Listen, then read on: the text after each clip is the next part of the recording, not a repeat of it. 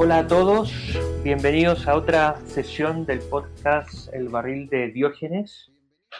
Esta vez eh, comentaremos la obra de, Jacques Derrida, eh, La farmacia de Platón, de 1968. Estamos acá con Gabriela Caviedes, investigadora del Centro de Estudios e Investigación Social Signos de la Universidad de los Andes, y conmigo José Antonio Jiménez, que, soy profesor eh, del Instituto de Filosofía de la universidad y me dedico especialmente a la filosofía antigua. Hola Gaby, ¿cómo estás? Hola José Antonio, muchas gracias por, por, estar aquí también y por, por la invitación. Gracias a ti.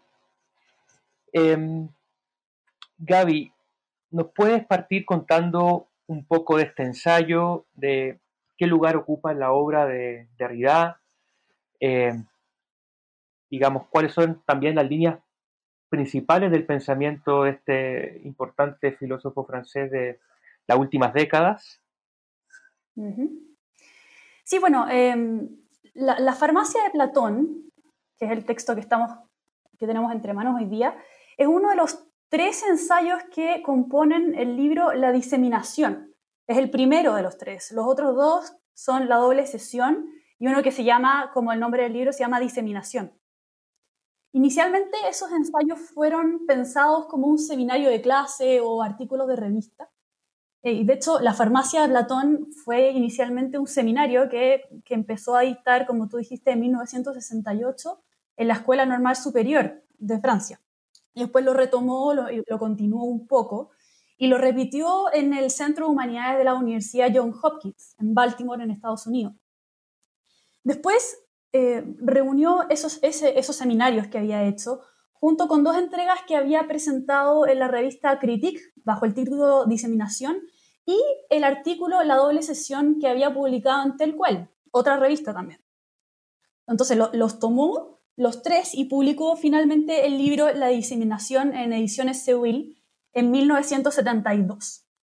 Ahora, la publicación tuvo sus ciertas dificultades porque tuvo, o sea, se, se, vio en la empresa de tener que rescatar la doble sesión de la revista Telcuel. Y aunque había estado, él había estado muy comprometido con, con, esa revista en su momento, rompió relaciones con, con ellos por causas políticas. Ahora, el libro en general tuvo súper buena aceptación entre las reseñas francesas, que, bueno, como en general reconocen todas siempre la, dificultad de, la lectura de Derrida. Em, hay, una anécdota que cuenta, que cuenta Benoit Peters en, su, en, la biografía de Derrida, que dice que la, revista Elle, que es la misma que conocemos hoy día eh, como la revista de moda, belleza, eh, se, se refirió a la diseminación como lo mejor que se ha escrito sobre la droga. Vamos a, ver más adelante que, que, la droga o el concepto de droga tiene, tiene algo, algo que decir en, en, la farmacia de Platón. Sobre todo decía él, ahora que las palabras y las cosas de Foucault ya no está de moda. Em, la farmacia, ahora, eh, este, este, este es el texto primero, ¿cierto? Que está en este libro, la farmacia de Platón, y después la continuación también en la doble sesión. Eh, a mí me parece que es una obra bien, bien medular o bien central dentro de los problemas que Derrida tiene en mente. Eh, emergen ahí tres temas que son, son clave y que después se encuentran de una manera o de otra traspasando toda su obra, que es el, el, el, problema del suplemento, el problema de la mímesis y el problema del logos. Derrida eh, sería el primero en negar que su, que su obra perdón, se pueda ordenar de modo sistemático o de modo claro, que tenga un principio, que tenga un fin. Em, pero, pero para nosotros, simples lectores mortales, ¿no es cierto?, de la, de la obra de Riviana, em, nos podemos acercar a esos problemas medulares partiendo por, por de la gramatología, que es probablemente uno de esos textos más, más conocidos. Ahí se hace algo así como una especie de entre comillas, introducción muy densa, digamos, y muy, muy difícil a este, a este tipo de problema. Entonces ahí uno, a uno se encuentra, por ejemplo, a su idea, a esta idea del logocentrismo, que también es, es, un, concepto que se, que se escucha mucho, em, la idea del logocentrismo como la tradición metafísica, esto es básicamente el logocentrismo, que subordina la escritura al habla y considera al habla como la depositaria original del logos. Perfecto. Aparece también, por ejemplo, la reflexión en torno al suplemento. Y el suplemento sería la imagen o la representación de un original y eh, es, digamos, eso que reemplaza al originario sin que sea totalmente exterior a él. Si fuera totalmente exterior, no lo podría reemplazar. Eh, y, tampoco totalmente interior, porque si no sería, tampoco podría ser un otro que viene a reemplazar al original. Y luego desde ahí arranca, esto también en gramatología, su análisis acerca de la mímesis, que es el juego en el que el originario o, lo natural, lo, lo, inicial, se deja suplantar y permite entrar en un proceso de originales y copias en el que luego la copia se confunde en su calidad de copia. Ahora, Derrida piensa que este sistema eh, en el que el logo es, el, depositario, perdón, el, habla es el depositario original, del logo y que, y que excluye a la escritura la idea de que hay un suplemento que viene a arrebatar el lugar originario a lo natural y que eso luego entra en un juego de mímesis, se encuentra en casi todos los filósofos de la tradición, eh, de la tradición occidental y que albergan muchas dificultades para mantenerse de pie una vez que se detectan los problemas que se seguirían si mantenemos al logos en su primacía y consideramos al original sin pensarlo también como copia a causa del suplemento que se le, que se le metió como una especie como de virus. Eh, ahora, la detección... Gabriela, ¿te puedo interrumpir un momento? Sí. Eh, sí, dime. ¿qué, es el logos? Porque eh, es, un término griego que no todos tienen presente qué significa para Derrida. El, el logos, claro, el logos, claro, el logos Em, viene, claro, lo recogí arriba de la tradición griega, ¿cierto? El logos está entendido aquí como, como, como, como la razón, digamos. Mm. La razón, lo verdadero. Eh, piénsese, por ejemplo, en, en, la manera en que abre, ¿cierto? El, el, Nuevo Testamento, ¿cierto? San Juan. En el principio era el logos, el verbo, la palabra, la razón. Todos esos significados que tiene, que tiene la palabra en su terminología griega. Perfecto. Em, y todo, todos los que están metidos en el logocentrismo, que es lo, que es, Derrida piensa que los filósofos que consideran la razón, digamos, la palabra y, su, y su, y su digamos, la razón contenida en la palabra hablada, em, son logocéntricos, ¿ya? y la metafísica sería principalmente logocéntrica. Perfecto. ¿Quién parte con esa, quién parte con ese, con esa tradición? Platón. Y por eso a mí este texto me parece como, como fundamental, porque es el texto en el que Derrida se pone a dialogar con Platón en su calidad de logocéntrico, ¿cierto?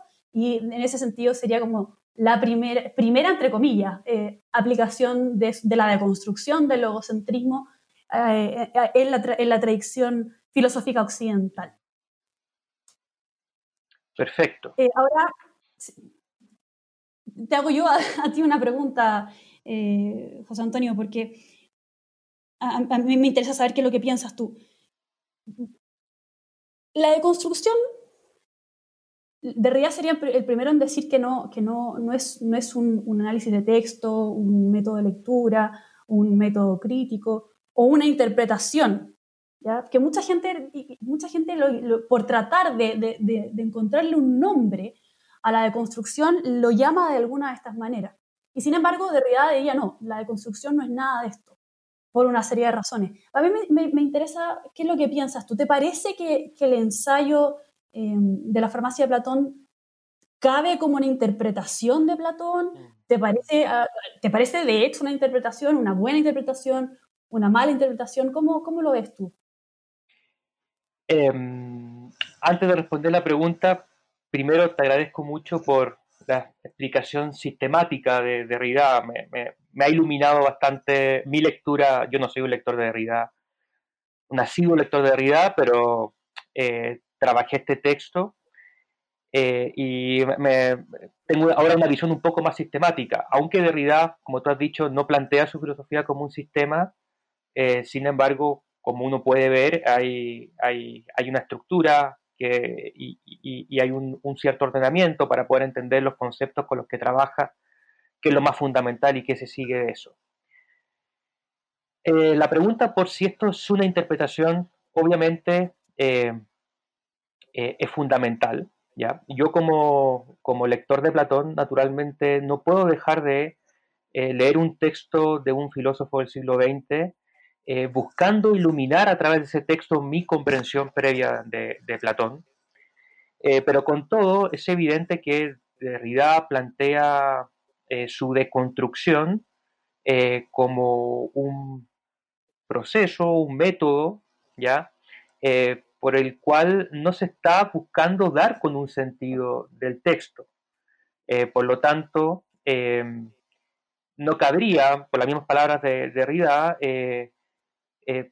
calificar su interpretación como buena o mala según se corresponda o no con lo que uno entiende tradicionalmente por Platón cuando uno hace un estudio más filológico, más fiel, más leal al detalle.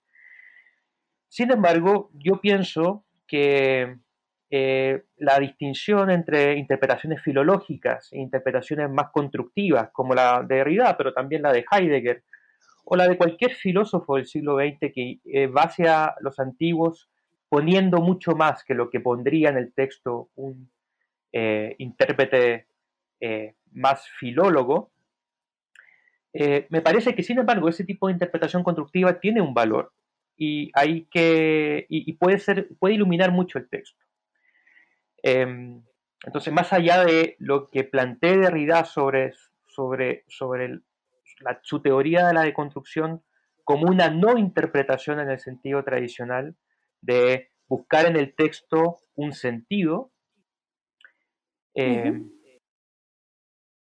eh, bueno, a pesar de eso, me parece que sí es posible leer el texto como una posibilidad de iluminación de la comprensión de, Platón que pueda tener eh, un interesado en ese autor de la historia de la filosofía. Y en sentido general, lo que plantea, en mi opinión, Derrida es una interpretación en línea con Nietzsche y Heidegger, ¿ya? una interpretación iniciada en la, contemporaneidad por, por Nietzsche, de leer a Platón como Em, el padre de la abominable historia de la metafísica, em, iniciando una tradición que ya, citando a Heidegger, culmina con, o sea, se, mantiene, eh, se mantiene fija con variaciones simplemente hasta la filosofía de Hegel e incluso más allá. En el caso de Heidegger, él ve platonismo incluso en Husserl, su maestro. Entonces,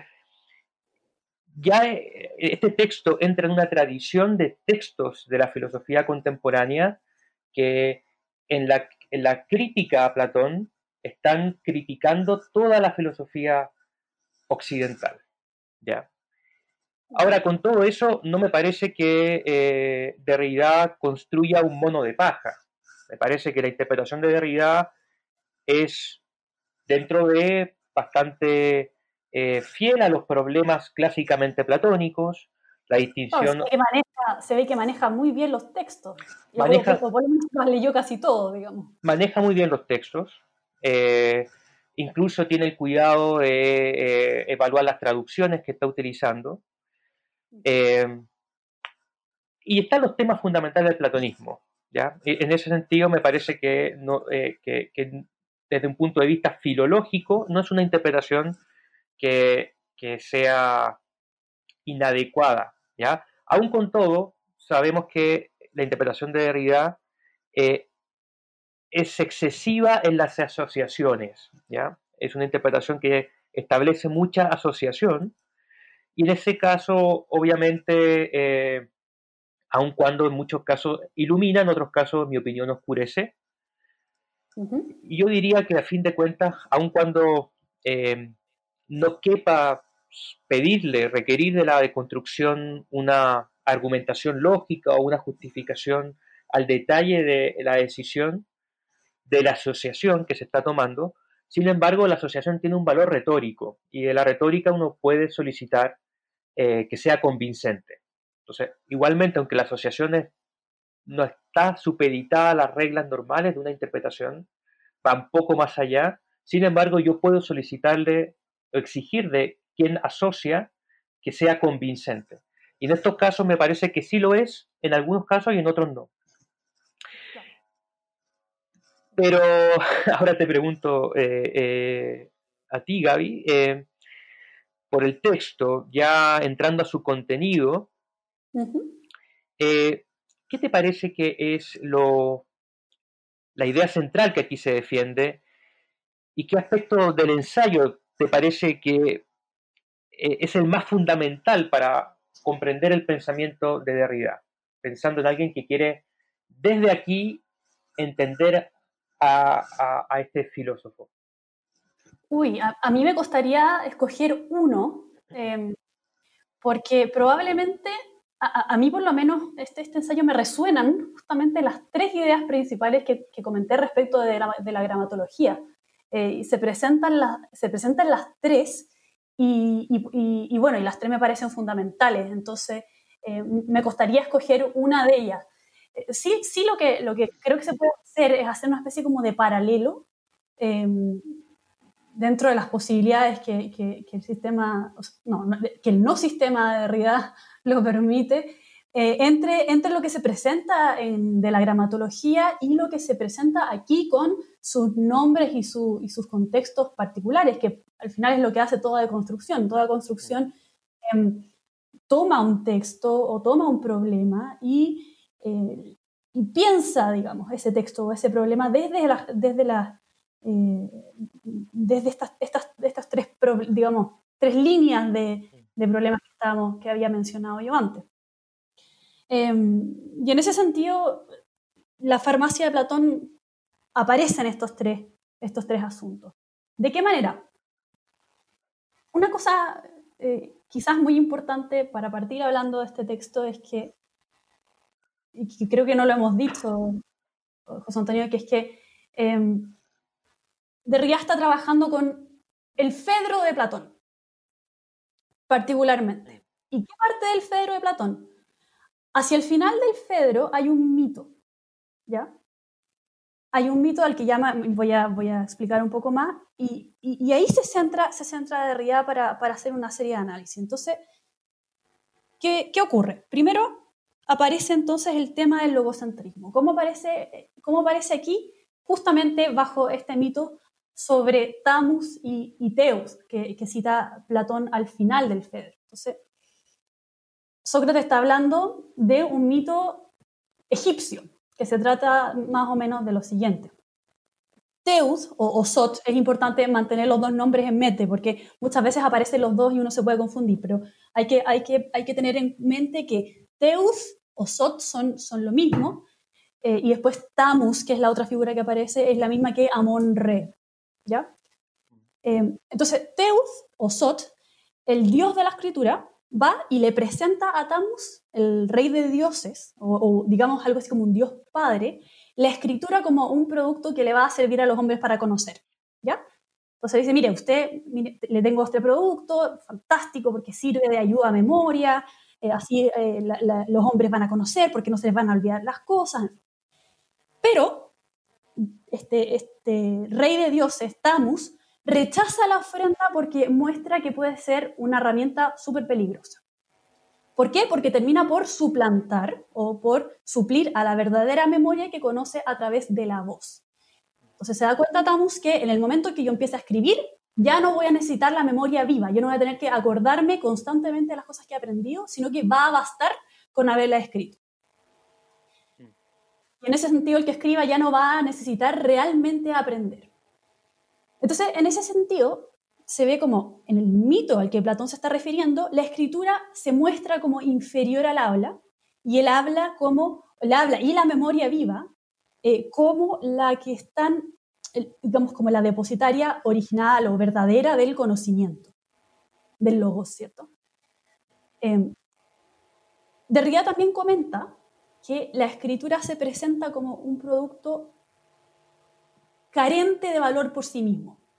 Y su valor va a depender del que, es el, del que le dé el padre, ¿cierto? Eh, Tamus, el rey de dioses, o Amon-Re.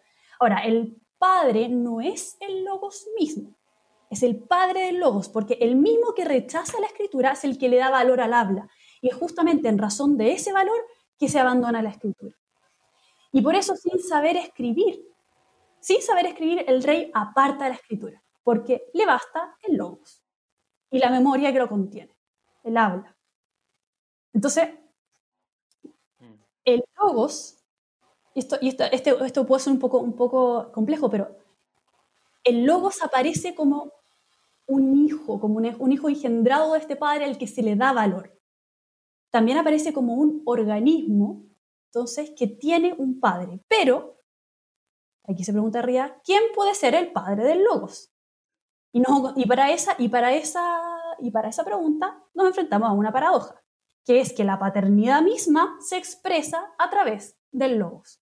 Entonces, para Derrida hay que entender que el logos, que es ese del cual el padre reclama la paternidad y la confección de valía, es la posibilidad misma y la, y la posibilidad esencial de la paternidad de su padre que nuevamente entonces nos remite al problema de la originalidad del origen.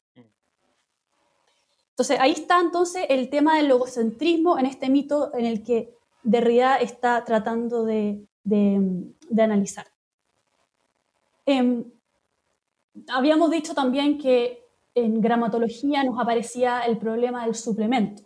Y también aparece el suplemento aquí en la farmacia de Platón nuevamente contextualizado en, la mitología egipcia que estamos, que estamos tratando. Entonces, Sot, habíamos dicho que era el dios que presentaba la escritura.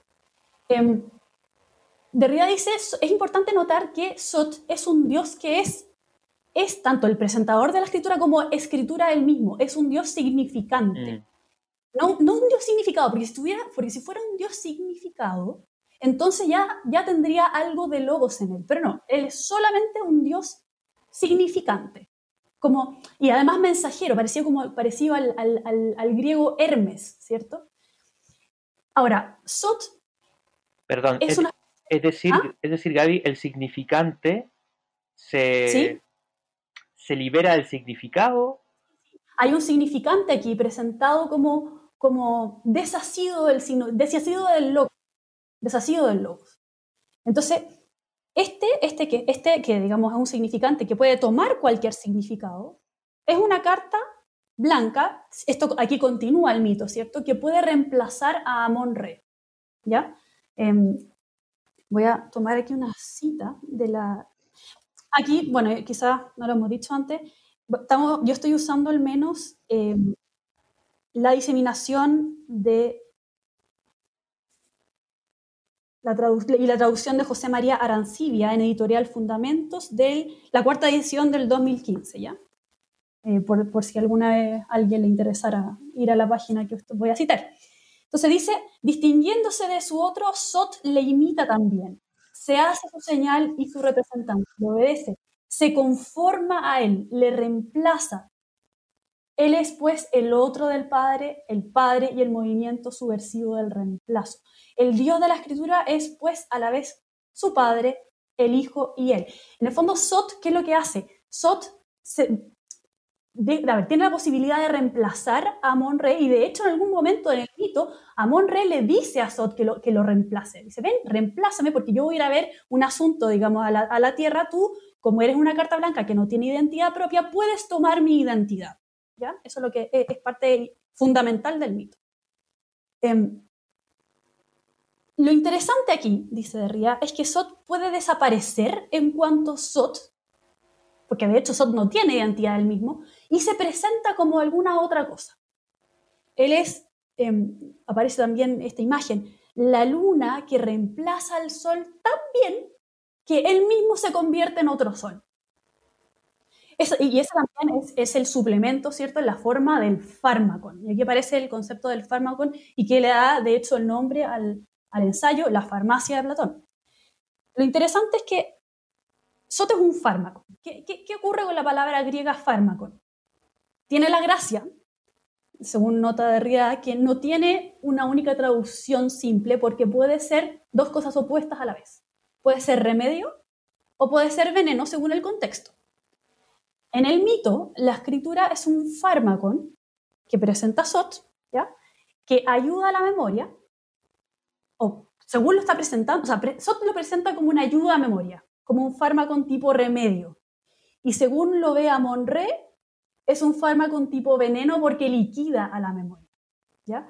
Ahora, esa ambigüedad del término, piensa Derrida, hace que haya que tener muchísimo cuidado con la traducción, porque si se lo traduce como remedio, entonces la, entonces la escritura necesariamente pasa a verse como algo positivo. Pero si se lo traduce como veneno, entonces vamos a ver que la escritura es algo negativo. Entonces, hay que, lo que hay que hacer es dejar fármaco como fármaco, o como droga, digamos, que puede ser eh, tanto positivo como negativo. Em, y también es importante, no, debemos recordar que en este mito, Sot o Teus, ¿cierto? Como ya veníamos hablando antes, presenta el fármaco a, a Tamus como un remedio. Va y trata como de vendérsela, ¿cierto? Como, como para tratar de hacer valer su producto como algo positivo. Mira, esta ayuda a memoria que va, va, va a ayudar al conocimiento es un fármaco, es un remedio, es, ayuda a suplir. Pero después Tamus se enoja porque se siente embaucado y dice, no, este fármaco que tú me estás vendiendo como remedio en realidad es un veneno. Ahora, la idea en general acá, digamos, que, está tratando de, el, punto que está tratando de hacer Derrida, es que el suplemento siempre se esconde a sí mismo. Se presenta como una cosa o como la opuesta, como la escritura o como el habla, como, en fin, como como el remedio o como el veneno, como la verdad o como la mentira. Todos los fármacos, y esto, esto ocurre en todas las deconstrucciones, hay un tipo de suplemento que se presenta como una cosa o, con la, o como la otra, desliza ¿ah? ambiguamente y entonces se nos esconde la alternativa tranquilizadora de una cosa o la otra, de la presencia o la ausencia, del ser o la nada. Y eso es lo que Derrida llama indecidibilidad. Ahí está el peligro, nota, nota, nota de para la tradición filosófica occidental.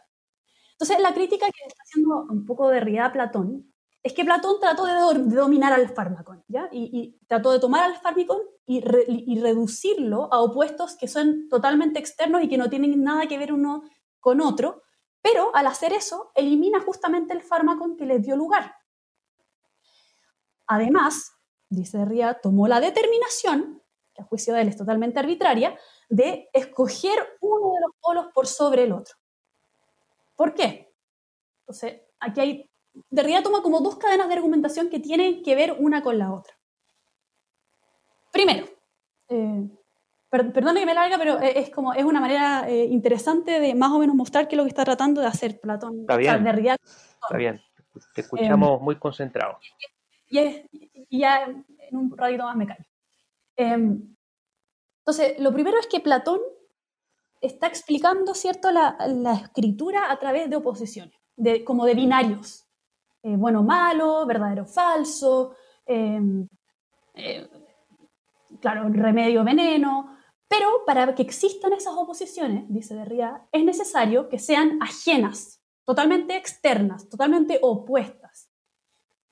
Y eso implica que haya digamos, que, se, que, se, que descansen en una oposición originaria, que es la de exterior versus interior. Y esa, y, esa oposición originaria sería la condición de posibilidad de cualquier oposición posible. ¿ya? Pero hay que pensar, dice Derrida, cuál es la condición de posibilidad de esa oposición originaria. Porque resulta que tampoco puede ser ninguno de esos dos términos. ¿Cómo, cómo, le vamos, cómo vamos a oponer cualquier cosa a exterior o interior sin suponer ya lo exterior y lo interior. Entonces, para, para que exista lo exterior y lo interior y podamos pensar cualquier tipo de oposición, tenemos que pensar en un estado ambiguo que no se deje reducir a ninguno de los dos polos y que además funcione para los dos. Y ese, para Derrida, es el fármaco que se presentó como escritura en el mito de Platón. Pero, y aquí viene la segunda parte de la argumentación, Platón consideró que la escritura era perfectamente externa, como que ya, ya la, tomó como uno de los polos, ¿ya? Perfectamente externa e inferior al habla y a la memoria viva.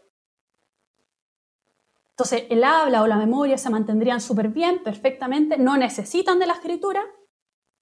Y de hecho, se muestra así cierto temor a que se pueda, a que, el habla pueda verse, o, la memoria más bien, pueda verse perjudicada si es que entra la escritura.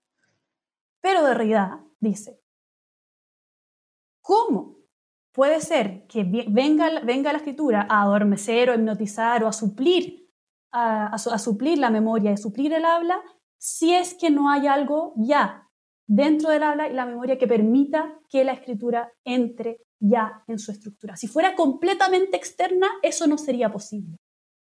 Em, entonces, todo esto, eh, digamos, toda este, este, esta argumentación es el modo en que está pensando Derrida el, el, concepto o la, idea del suplemento en Platón y que, digamos, después se entiende toda la filosofía occidental a partir de, la, de esta serie de oposiciones, de esa serie de binarismo. Eh, y bueno, de ahí arranca al final, como, como dije también un poco antes, eh, el problema de la mímesis, eh, desde el suplemento. Como el suplemento abrió cierto, la posibilidad dentro del original de dejarse copiar, de dejarse suplantar, y no, desde no totalmente desde fuera, no de manera externa, sino que de algún modo ya tenía que haber estado dentro, tenía que haber existido la posibilidad de haberse dejado copiar. Entonces, piensa Derrida, ya no se puede decir con tanta tranquilidad que el original haya sido origen con toda su pureza en primer lugar. Y entonces se abre la posibilidad de una remisión infinita de copias de copias, que es un poco a lo que, lo, que está pensando la construcción en cada una de ellas y, lo que al final Derrida va a llamar diseminación, que es el, nombre del libro. De hecho, después ya en, en la doble sesión Derrida va a empezar a distinguir entre tipos de mímesis. ¿cierto? La que normalmente es entendido como mímesis, que es la, imitativa, eh, la que se cree que copiamos un original, y la mímesis eh, sui generis, al, modo derridiano, eh, que, que, abre a esta creación de una multiplicidad de copias de copias de copias, que, que, solo refieren a otras copias sin que nunca haya un original al cual remitir eh, y de hecho a él le llama huellas también, y, está bien puesto el nombre, porque son como huellas que remiten a otra huella, es como si fuéramos caminando por, el, por, la playa, y hubiera un montón de, de, huellas y que me, llevan a otra huella y a otra huella y a otra huella, pero que nunca me permiten encontrar el pie que las imprimió, digamos. Em, y para Derrida, en ese sentido, la, la, mímesis, tal como él la entiende, no imita, sino que crea toda esta serie de, eh, de huellas, de identidades, de, diseminada. Eh, y eso es un poco, un poco lo que yo veo que, que, se presenta, todos de manera muy fundamental y conectadas entre ellas, eh, de manera bien central en, este, en este texto, eh, que, que, es una aplicación un poco también de, lo, que, de lo que hemos visto que, se presentó también en cronología como, como de construcción. Em, clarísimo, a pesar de que no estoy de acuerdo, pero clarísima la exposición.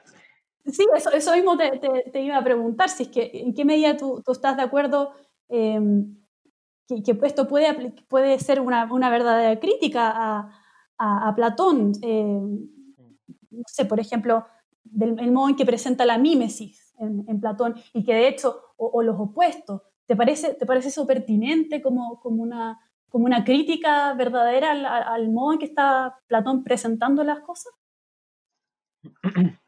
Sí, o sea, eh, a mí no me, no me, parece que Derrida em,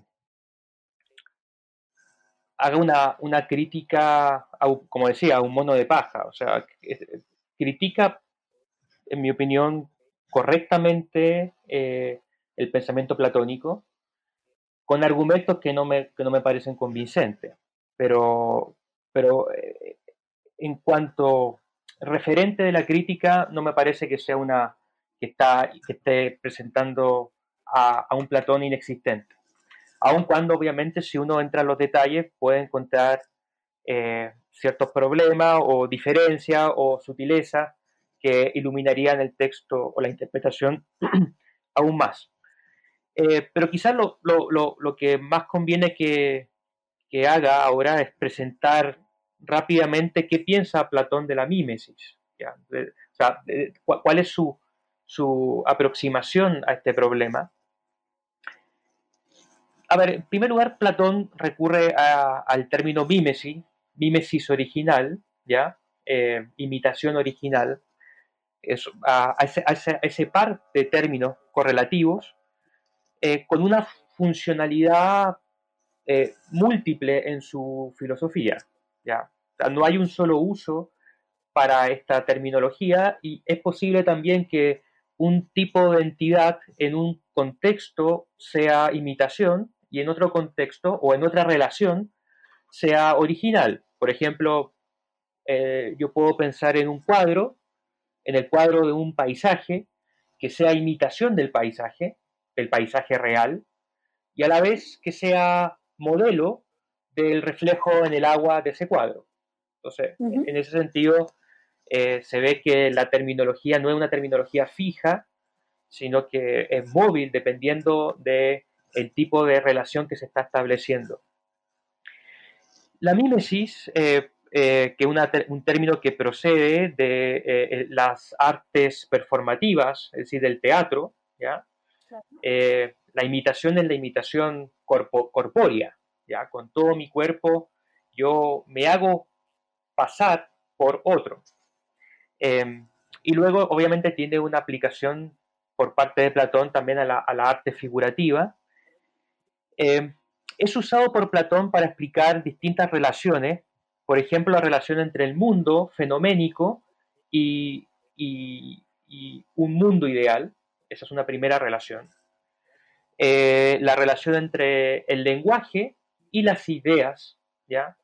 Que es aquello que a lo que apunta el lenguaje sin nunca alcanzarlo del todo. En ese sentido me parece que Platón es antilogocéntrico y que Derrida es un logocéntrico porque encierra toda la realidad en el lenguaje. Eh, eh, para Platón eh, el lenguaje no es toda la realidad. hay algo que hacia lo que apunta el lenguaje y que nunca atrapa del todo.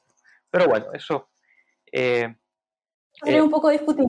Sí. Pero, pero un debate ya más largo. Claro. Y luego utiliza en el contexto, que es lo que a Derrida más le importa, eh, la terminología mímesis original para eh, hablar de la escritura como una mímesis de eh, el discurso vivo. Derrida habla del habla viva, pero en mi opinión lo que Platón tiene en vista es el diálogo, ¿ya? es decir, que el, el el lenguaje se da prioritariamente en, el intercambio de opiniones en la búsqueda de un sentido común. ¿ya? ese es el contexto originario para Platón, el diálogo vivo, en donde yo puedo eh, preguntar y responder, y la escritura, en cambio, es mímesis en la medida en que imita de manera imperfecta, porque toda imitación es imperfecta, el diálogo vivo. En este sentido, el término mímesis original tiene dos, notas fundamentales. En primer lugar, da cuenta de una prioridad ontológica, ¿ya? O sea, si A, eh, si A, eh, eh, es decir, si se da el original, se puede dar la copia, ¿ya? La copia no se puede dar si no se da el original, pero sí se puede dar el original sin la copia. En ese sentido hay una dependencia ontológica en una única dirección. Eh, por eso hay una prioridad ontológica del original sobre la copia. Y en segundo lugar hay un componente de degradación que se sigue de la prioridad ontológica. Es decir, aquello que, es imitación eh, tiene una relación con el original eh, de inferioridad en la medida en que, en que depende del original. Eh, eso es lo fundamental y eh, pensémoslo, pero hay una diferenciación que hace Platón que en realidad no es tan, no, no, no, no se hace presente, es que por un lado, eh, para, para, Platón la, la mímesis da cuenta de una realidad ontológica degradada. ¿ya? Voy a poner un ejemplo distinto al de Platón, pero Platón también lo pondría si estuviera en nuestro tiempo. Una conversación por Zoom es una imitación de una conversación real. ¿ya? Y en ese sentido, eh, la imitación por Zoom la conversación por Zoom es, tiene una diferencia y es una diferencia que la vuelve inferior a la conversación real. Eh, el segundo tipo de imitación, que es aquello que, Platón critica más directamente, es lo que él llama la imitación que se transforma en engaño. El engaño no es un, o sea, no hay un cambio entre los componentes, sino que más bien es un modo distinto de imitar. Es decir, es imitar tomando la posición del original. Y esto sería el caso de que eh, yo confundiera la conversación por Zoom con la conversación presencial. En original. Claro. Y, en eso el problema está finalmente para Platón es que entre la, la imitación y el original hay una relación de semejanza, pero toda relación de semejanza implica también una relación de diferencia. ¿ya? Porque una relación de semejanza no es una identidad, no implica la identidad entre las dos partes. Por lo tanto, el problema de Platón, el problema que él tiene con la sofística, por ejemplo, es que el sofista eh, se hace pasar por el sabio o el filósofo. Y ese hacerse pasar por eh, ese engaño es donde Platón encuentra el elemento negativo de la mímesis. Es decir, si hay algo que imita otra cosa, está bien, tiene una realidad menor, pero no significa que es algo malo, es algo imperfecto. Pero si en cambio la imitación se hace pasar, suplanta al original, lo que ahí ocurre es un engaño y eso eh, es un impedimento para vivir en la verdad. Pero esa, perdón que te interrumpa, esa imperfección, porque de realidad, contestaría lo siguiente, esa imperfección no es maldad, pero es imperfecto. ¿Aspira a la perfección, crees tú? Porque si aspira a la perfección, ahí está, ese es el punto que Derrida tiene en mente. Claro, lo imperfecto siempre aspira a, lo perfecto. claro, ¿es pensable una, una copia perfecta? Aspira, pero que lo imperfecto aspira a lo perfecto no quiere decir que, eh, digamos, no pueda hacer en su propia naturaleza eh, lo que le corresponde. ¿ya? Eh, en el fondo, la idea, la idea de graduar la realidad entre originales y copias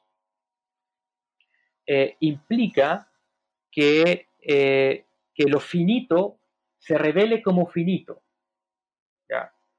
No quiere decir que lo finito deje de existir, que lo dependiente deje de tener un valor, pero se reconoce en su carácter de no estar del todo completo y de aspirar hacia algo que no lo va a alcanzar nunca, pero que lo hace ser lo que es en cuanto que no es otra cosa que algo que imita a otra cosa.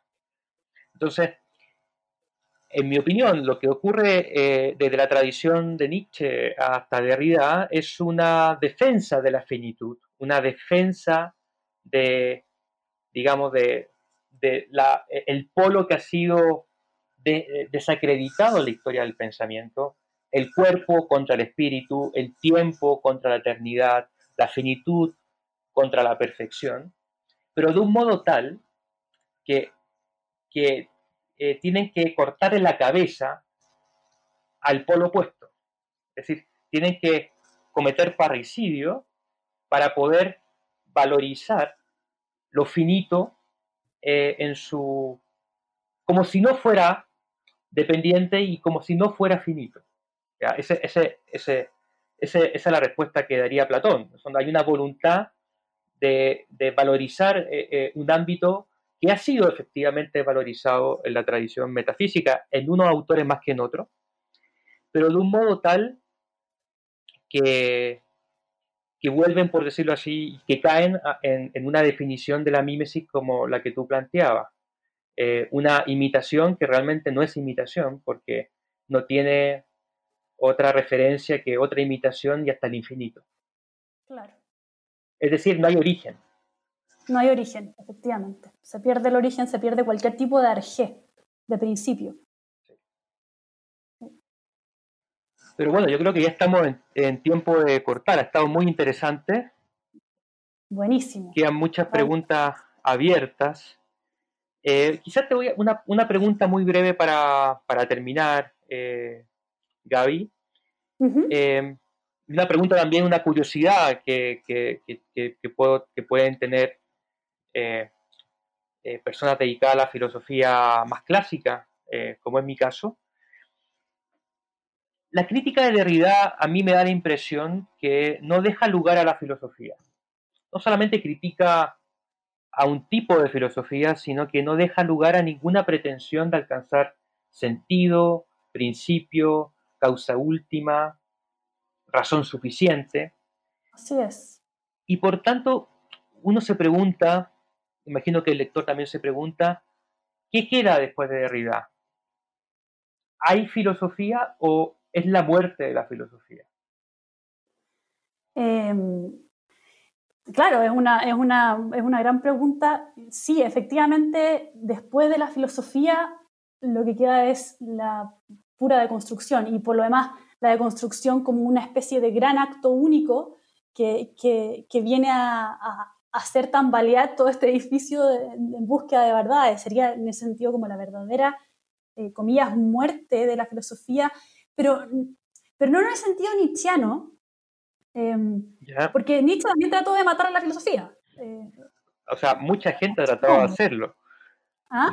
No, desde Nietzsche muchos muchos pensadores han tratado de, acometer ese acto. Entonces, claro, Nietzsche dice cómo filosofar a martillazo, eh, tratando de derribar la metafísica, ¿cierto? Pero para Derrida ese, ese intento sigue siendo un tanto ingenuo, eh, sigue siendo un intento de algún modo metafísico, porque para, para, para uno poder hacer eso, Em, para filosofar a martillazos hay que estar de todos modos filosofando. Aunque se quiera, se quiera invertir la filosofía, o, sea, o, en el caso de la moral, eh, para invertir la moral hay que estar dentro de una moral para invertir, digamos. Mm. Hay que tener algo que invertir. Entonces, em, la, la, deconstrucción es una verdadera condena como al, a la semi-muerte, diría yo a, que no esté nunca completamente muerta ni, ni, ni, nunca completamente viva.